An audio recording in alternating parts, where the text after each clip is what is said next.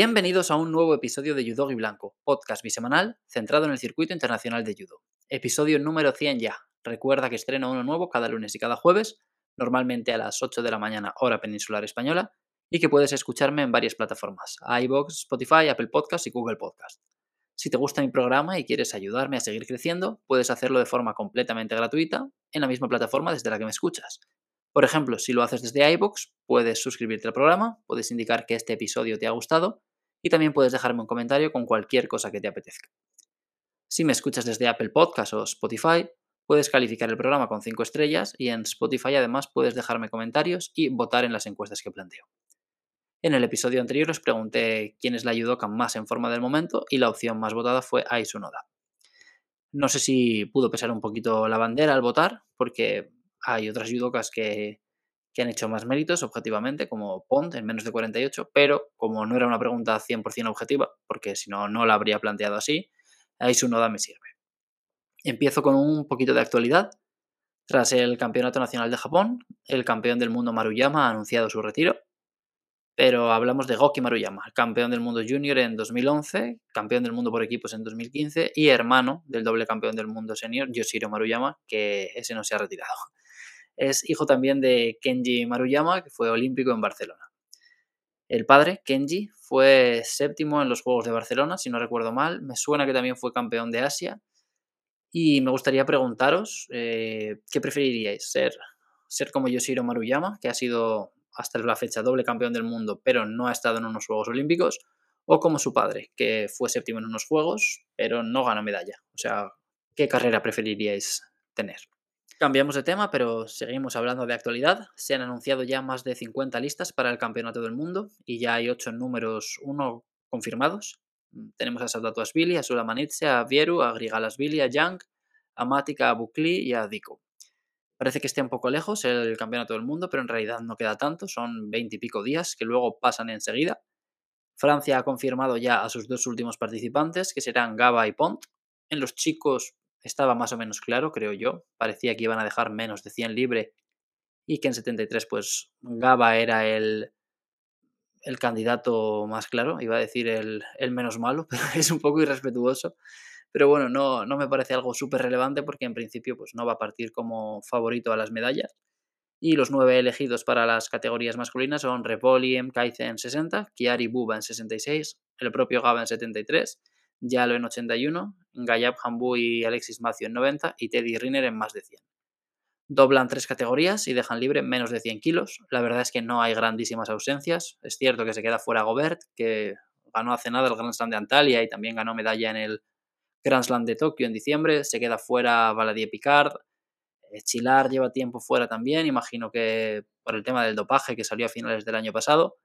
Pero no se dejan fuera nadie que lo veas y digas, wow, en cambio, en las chicas sí que pasa esto. También me parece genial que Pon sea la elegida. De hecho, yo la habría elegido a ella y creo que era bastante previsible después de sus tres oros.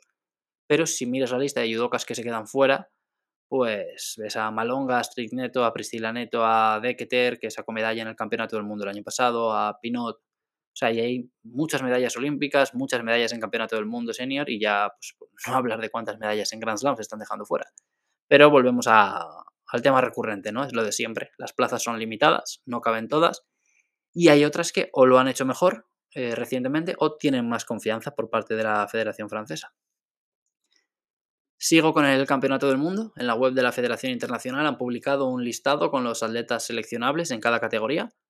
Como el año pasado, han de estar en el top 100 de ese peso para poder ser elegidos. Explican también que en el sorteo se utilizarán los cabezas de serie del día 4 de abril, es decir, justo después del Grand Slam de Antalya, pero ya no pueden utilizarse los Open de este mes para sumar puntos y escalar puestos en el ranking. Luego han publicado la lista de atletas juniors que también pueden ser elegidos también, pese a no estar entre los 100 mejores seniors. Y según estas listas, por ejemplo, pues Fabio Basile no podría disputar el Campeonato del Mundo en menos de 66 kilos porque no está entre los 100 mejores de menos de 66. Lo mismo que Orujov y Turaev en 81. Sami Chuchi, por ejemplo, ha entrado por los pelos en menos de 90.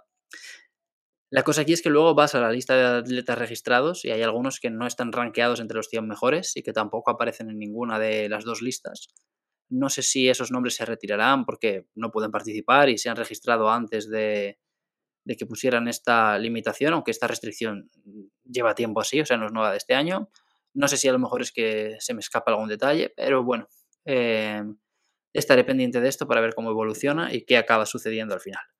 A mí me parece muy guay que hayan dejado claro ya que van a usar a los cabezas de serie del día 4 de abril, o sea, que van a basarse en ese, en ese ranking mundial, porque el año pasado mm, que el Campeonato del Mundo se, celebró en octubre, cogieron los cabezas de, serie de mediados de julio. Creo que porque se aplazó el Campeonato del Mundo, pero es algo que yo, por ejemplo, no tenía muy claro, a lo mejor se me escapó a mí, no lo sé, pero me causó un poco de, sorpresa, sobre todo cuando ya tenía todas las previas hechas y había hablado de hipotéticos cruces y demás y todo se, se me desordenó.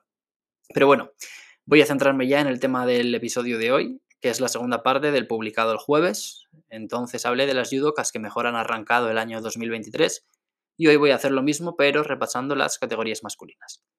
Tendré en cuenta, como el jueves, las seis grandes competiciones disputadas hasta la fecha, que son el Grand Prix de Portugal y los Grand Slam de París, Tel Aviv, Tashkent, Tiflis y Antalya. Empiezo con los más ligeros, menos de 60 kilos. Hay varios nombres de los que quiero hablar. El belga Verstraeten ha estado en tres compes y ha ganado dos bronces. Él nunca en su carrera había ganado dos medallas en Grand Slam en el mismo año. Y de hecho, antes de estos dos bronces, solo, eh, entre comillas, había ganado dos oros en Grand Slam.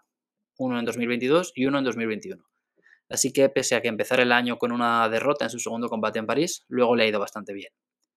También a Serik Bayev, campeón de Asia Junior el año pasado, campeón del mundo cadete en 2019 y este 2023 ya ha ganado una plata y un bronce, las dos primeras medallas en Grand Slam de su carrera. Cedric Revol también ha ganado una plata y un bronce, por ejemplo. Eh, por supuesto, hay que nombrar a Frank Garrigós. Eh, me, quedado, me he quedado un poquito con la sensación de que no le hemos visto mucho este año, porque claro, con este calendario tan saturado en el que hay tantas cosas, pues otros españoles han estado en cuatro o cinco competiciones y a él solo le hemos visto en dos y encima fueron Portugal y Tel Aviv, que si no recuerdo mal son la primera y tercera del año. Así que como no compite desde mediados de febrero, eh, tenía en la cabeza que había, que había competido poquito, pero no, y en realidad su inicio de año ha sido muy bueno.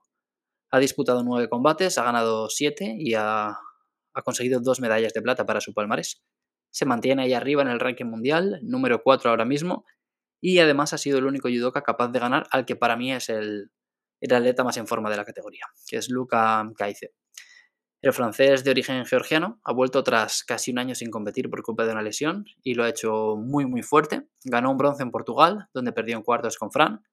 No quiso competir en París porque pensó que iba a tener demasiada presión y exigencia y pues tras tantos meses alejados del circuito competitivo prefirió optar por otros escenarios y estuvo en Tel Aviv y Antalya, donde ganó dos oros, los primeros de su carrera. Con estos resultados se ha metido en el top 10 mundial, pero a lo mejor no le da para ser cabeza de serie en el campeonato del mundo.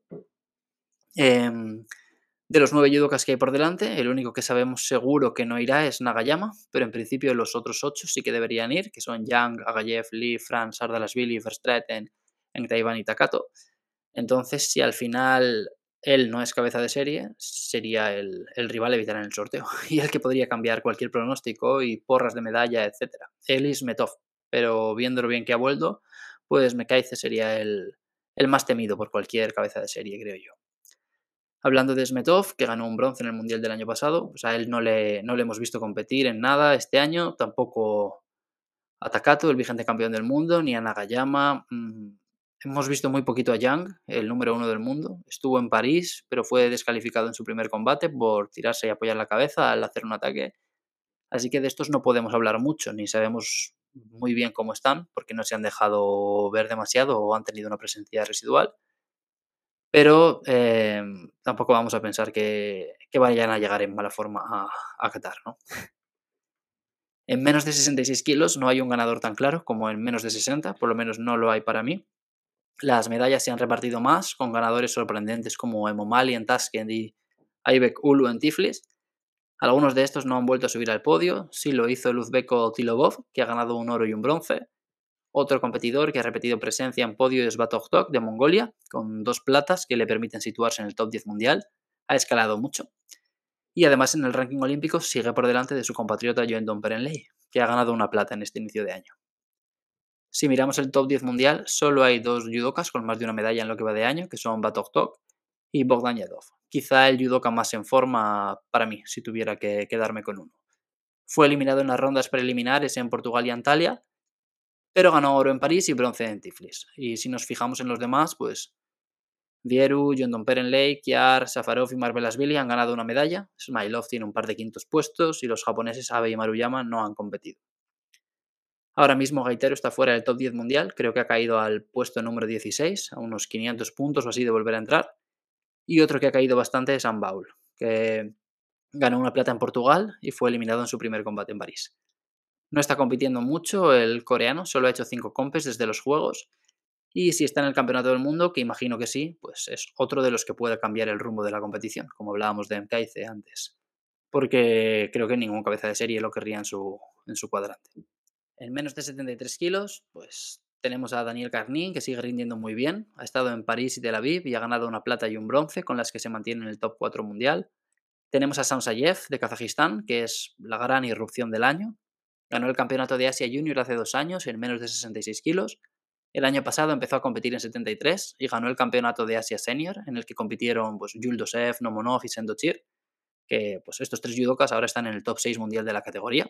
Y aún así, ya os digo, ganó Samsayev ese campeonato de Asia. Y, y este año Samsayev ha ganado sus dos primeras medallas en Grand Slam, que han sido una plata en Tashkent y un bronce en París. Si entramos en los ganadores de medalla de oro, hay tres que repiten. Está Nomonov, que ganó oro en Portugal y plata en Tiflis, pero que falló el día en el que no debía fallar desde mi punto de vista, que fue en el Grand Slam de Tashkent, porque era en su país, él no había sido seleccionado para disputar el Campeonato del Mundo el año anterior, que se había celebrado precisamente allí. Y bueno, llegó este Grand Slam, él se la pegó, partía como el segundo judoka mejor rankeado y perdió en octavos de final contra Demirel, que es un judoka que sí, eh, tiene cositas, yo he hablado alguna vez de él como candidato a sorpresa, pero que por ejemplo nunca ha ganado medalla en Grand Slam. Entonces yo a Nomonov le pongo un peldaño por debajo de los otros dos campeones que han ganado otra medalla, y lo hago por eso, por perder contra un rival que debería ser ganable en el día en el que todos los focos vuelven a estar sobre ti, con la mala suerte además de que tus dos compatriotas y grandes rivales por esas plazas para disputar Campeonato del Mundo, Juegos Olímpicos y tal, llegan a semis y encima uno sale campeón. Otro de los que ha repetido es Lassa Sadatuasvili. Le ves competir y a veces parece algo fatigado, o no sé, a veces da la sensación de que le cuesta un poquito o que no acaba de estar en, en su día, pero luego me pongo a hacer estas listas o previas o cualquier cosa y cuando miro los resultados, pues el tío siempre está ahí. Ganó el Grand Slam más bonito de ganar, que es París, y volvió a subir al podio en su casa, Tiflis, donde logró una medalla de bronce él llega al campeonato del mundo en un buen momento y como claro candidato a subir al podio, algo que solo ha hecho una vez en su carrera, pese a que lleva más de 10 años en la élite. Tiene tres medallas olímpicas, por ejemplo, y solo una en campeonato del mundo, que es el oro de, 2021. Y si me he de quedar con un nombre aquí, pues escogería al suizo Nils Stamp. Es muy bueno, él siempre lo ha sido, se lesionó tras los Juegos y estuvo mucho tiempo sin competir. Volvió en el Open de Madrid el año pasado y fue un espectáculo. O sea, nos dejó un hipón con Aranda en las preliminares, otro en la final con Gaba, si no recuerdo mal. Muy, eso, muy espectaculares. Y es un judoka con el que la gente se lo pasa bien. Hay judokas que ganan pero que dan menos espectáculo y en cambio el suizo no gana tanto a lo mejor, pero cuando gana da gusto. Últimamente, pues o siempre lo ha hecho, vaya, pero últimamente le hemos visto destacar sobre todo por su asiguaza, ¿no? Sus, sus técnicas de pierna o de pie, pero él es también muy bueno en suelo y parece que está encontrando esa regularidad que quizá le haya faltado en otros momentos de su carrera. Ganó en Tel Aviv y sacó un bronce en Tashkent y este año solo ha perdido con Sansayev. Él está ahora mismo en el puesto número 9 del ranking mundial y podría ser cabeza de serie en función de la lista de Uzbekistán porque Yuldosev y Nomonov están en los puestos 5 y 6, pero a lo mejor Nomonov se queda fuera y va a Hadov con Yuldosev, como el año pasado. Entonces, en ese caso creo que Stamp sí que sería cabeza de serie, pero si los elegidos son Yuldosev y Nomonov, no lo sería. Hemos visto un poquito a Haidarov, Sendochir, que es el vigente campeón del mundo, ha estado algo irregular. También lo estuvo el año pasado, la verdad, aunque se proclamara campeón del mundo. Lombardo parece que vuelve a arrancar tras varias compes flojitas y todavía no hemos visto a Hashimoto, que sigue en el top 10 mundial, pero que este sí que probablemente no será cabeza de serie. O sea, sería el gran coco a evitar en el sorteo. En menos de 81 kilos sucede algo curioso, que es que ningún campeón ha ganado medalla en otra compe. Sagimuki y Wachid Borchasvili son los que han estado más cerca, con un oro y un quinto puesto, pero ninguno de los seis ganadores ha vuelto a subir al podio. Entre ellos hay nombres como Grigalasvili, Kase o Wan Lee, favoritos a luchar por las medallas en Qatar, pero Lee y Grigalasvili no han competido más. Eh, Grigalasvili creo que se perdió el Grand Slam de Tiflis por una lesión que sufrió entrenando en Japón. Y casi ganó Antalya, pero estuvo en París y ahí perdió en las preliminares. Partiendo de esa base, de que no tenemos ningún campeón que haya repetido, pues yo voy a destacar otros tres judokas que no han ganado oros, pero sí que han subido al podio en más de una ocasión. El primero es Yalo, que ha ganado eh, bronces en París y Antalya. Tiene eh, un judo también muy vistoso y desde el verano pasado pues su rendimiento ha mejorado muchísimo. Si nos fijamos en su palmarés, él ganó el Grand Prix de Zagreb en julio, palmó en su segundo combate del Campeonato del Mundo porque como no era cabeza de serie, le tocó el coco, Grigalasvili, que además llegaba ahí con, con cierta motivación, imagino, porque ya lo le había ganado en Zagreb. Y después de esa derrota en el Campeonato del Mundo, ya lo ha ganado bronces en el Grand Slam de Tokio, en el Masters y en los dos Grand Slam que os he contado este año. Ahora mismo es el número 5 del mundo en la categoría y sin duda uno de los atletas más en forma. Otro que ha empezado con un buen pie es Gauthier Guapu. Eh, el canadiense ha encontrado la regularidad que le faltaba porque a lo largo de su carrera le hemos visto meterse en la lucha por las medallas varias veces, pero este año ha empezado a ganarlas ya con asiduidad. Tiene tres bronces en cuatro participaciones. Los españoles le hemos sufrido porque ha dejado fuera a Mendiola dos veces en París y Antalya, si no recuerdo mal. Y bueno, está ahora en el puesto número 10 del ranking mundial, es séptimo en el ranking olímpico y en Qatar disputará su segundo campeonato del mundo senior. Debutó el año pasado y perdió su primer combate, eh, así que es bastante probable que, este año mejore ese resultado. Y el gran triunfador aquí es súper inesperado, por lo menos para mí, Cavelius, que había disputado siete Grand Slams en su carrera y que su mejor resultado era un séptimo puesto en 2019, pero que este año ya ha ganado tres medallas, dos bronces y una plata. Ahora mismo está en puestos de clasificación directa a los Juegos Olímpicos, por delante de Graham Coffey y de Dominic Reset. Para mí hay dos incógnitas en torno a él. La primera es si el propio Cabellius va a mantener el ritmo, o sea, no de ganar tantas medallas, sino de seguir sumando buenas participaciones en general, aunque las alterne con alguna compe mala de vez en cuando. Y la segunda es si Dominic Ressel va a pisar el acelerador, porque lleva un año horrible a nivel de resultados. Él ganó la Copa Europea de Coimbra, que no da puntos, y después ha perdido en su primer combate en todas las demás competiciones en las que ha estado en los últimos 12 meses. En Tiflis, de hecho, ni saltó al tatami. No sé si tuvo algún problema físico o con el peso, pero bueno, ahora vamos a ver a los dos, a Cabellius y a Resen en el Campeonato del Mundo, y es un buen escenario para ver si, si mantienen su dinámica o si alguno la cambia. Menos de 90 kilos, para mí aquí encontramos a uno de los triunfadores más claros, pero antes de centrarme en su caso, voy a repasar otros nombres el cubano Silva Morales, que no competía desde el quinto puesto en el Campeonato del Mundo del año pasado, ha ganado dos bronces y ha acabado quinto en otro Grand Slam. Maisurat se ha ganado una plata y un bronce. Tenemos un caso parecido al de Sadato con Christian Todd.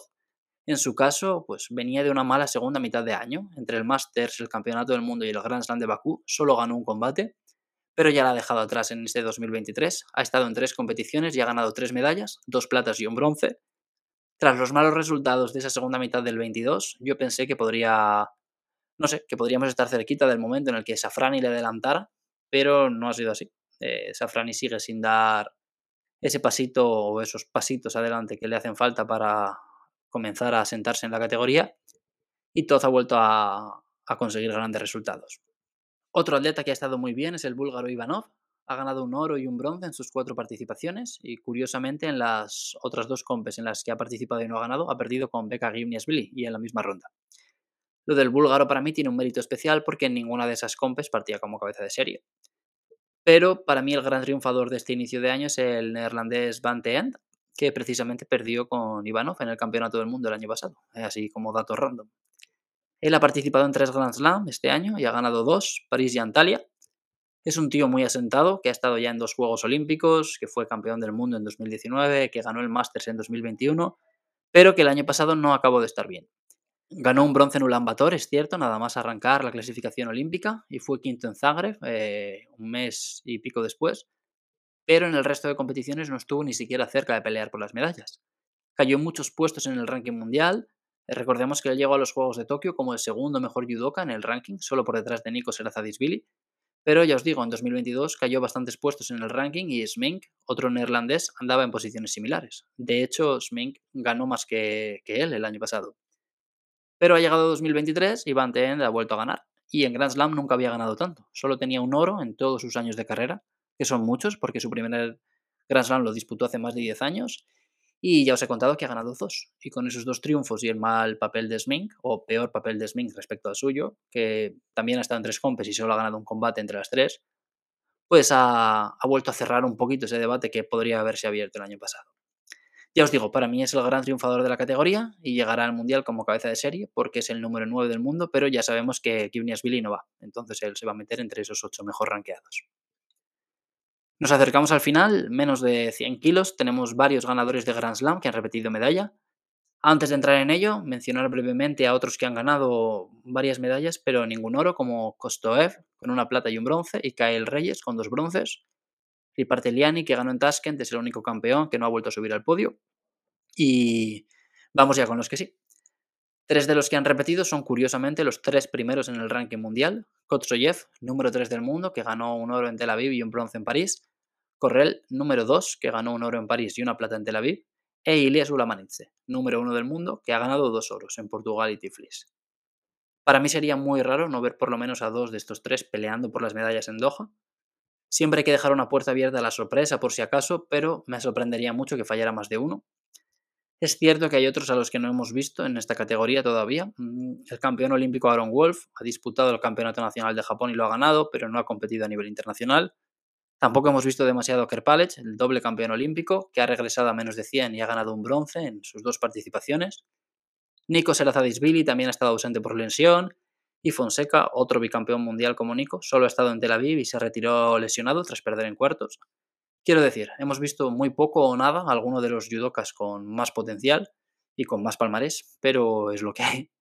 Y tras este repaso, pues si yo tuviera que quedarme con un solo nombre, diría al austriaco Aaron Fara. Para mí es el que cierra con mejores sensaciones porque sus medallas, plata en Tashkent y oro en Antalya, las ha ganado muy recientemente. El oro de Sulamanitz en Portugal, por ejemplo, queda ya algo lejos en la memoria porque se han disputado cinco compes después. Pero es que Fara, además de haber ganado recientemente, para mí fue el mejor de la categoría los dos días que ganó. Pese a que eh, uno de ellos no ganó oro, sino que se llevó una plata por perder con Liparteliani en la final de Tashkent. Y bueno, en Antalya fue un show. Necesitó menos de cinco minutos para ganar los cinco combates que le dieron el oro. Y aclaro, son cinco minutos entre todos los combates, no en cada uno de forma individual. Él había estado en 20 Grand Slams entre 2016 y 2022 y su mejor resultado eran dos séptimos puestos en 2017 y 2018.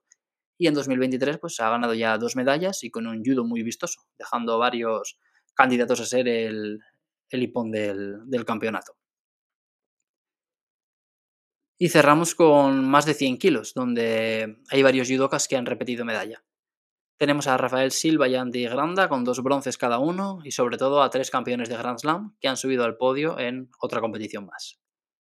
Otku ganó un oro en Tel Aviv y un bronce en Portugal, pero creo que se encuentra un peldaño por debajo de los otros dos, porque en Tiflis y París perdió en su primer combate y en Antalya perdió tras pasar una ronda, y además en Tiflis y Antalya parecía algo, algo cansado, como si no estuviera en su mejor momento de forma. Zalisvili ha rendido muy bien con un oro en Tiflis y un bronce en Tashkent, solo ha perdido un combate en lo que va de año contra Andy Granda en Tashkent, pero se vengó unas semanas más tarde en, en Tiflis. El problema con Billy es que ya sabemos que no va a estar en el Campeonato del Mundo, ya que el seleccionado por Georgia en más de 100 kilos es Billy y han decidido doblar en menos de 90 y menos de 100. Así que pese a ser el número 10 del mundo y estar por delante del propio Billy incluso, pues no va a estar en Doha. Hay otros grandes judokas que han competido menos pero con buen resultado. Pues Teddy Riner ganó un oro en París, Saito fue subcampeón en Tashkent y perdió contra el que para mí es el judoka más en forma de la categoría ahora mismo, que es Aliser Yusupov. El uzbeko cayó con Riner en París, pero consiguió ganar un bronce ese día y después se proclamó campeón en casa, en Tashkent, tras derrotar a Saito en la final. Ese día se cargó al campeón del mundo en semis, que es Andy Granda, y al subcampeón en la final, que es Saito. Casi nada. Además, Yusupov arrastra la buena dinámica con la que cerró el año pasado. Plata en Bakú, bronce en el Masters y ya en 2023, pues ha conseguido un oro y un bronce en sus dos participaciones. Actualmente es el número 2 del mundo en esta categoría, a menos de mil puntos de un Rakimov que solo ha estado en Tashkent este año, donde acabó quinto. Con un buen papel en el Campeonato del Mundo y otro traspié de Rakimov, la distancia se reduciría bastante y podría incluso situarse como número uno del mundo. En este más de 100 kilos, pues va a depender mucho de, de dónde caiga Teddy Riner, porque probablemente no va a partir como cabeza de serie, y es el judoka que puede, que puede cambiarlo todo, como otros que he nombrado anteriormente. Y hasta aquí el programa de hoy. Voy a dejarlo ya. Me he quedado un pelín más largo que el de las chicas, creo, pero bueno, será porque he repasado más temas de actualidad al principio. Espero que os hayan gustado estos dos episodios. Hoy es el, es el capítulo número 100. Había pensado en traeros algo especial, lo intenté, pero, pero bueno, no se pudo. Eh, seguro que sale para más adelante. No voy a, no voy a decir nada para no haceros tampoco muchos spoilers, aunque me imagino que si lo pensáis un poquito tampoco es, es muy difícil de saber. Y nada, espero que, lo dicho, hayáis disfrutado igualmente de este episodio número 100 y que el jueves que viene volváis a escucharme porque os traeré una, entrevista sorpresa, ¿vale? Eh, os deseo un feliz inicio de semana y me despido ya. Chao.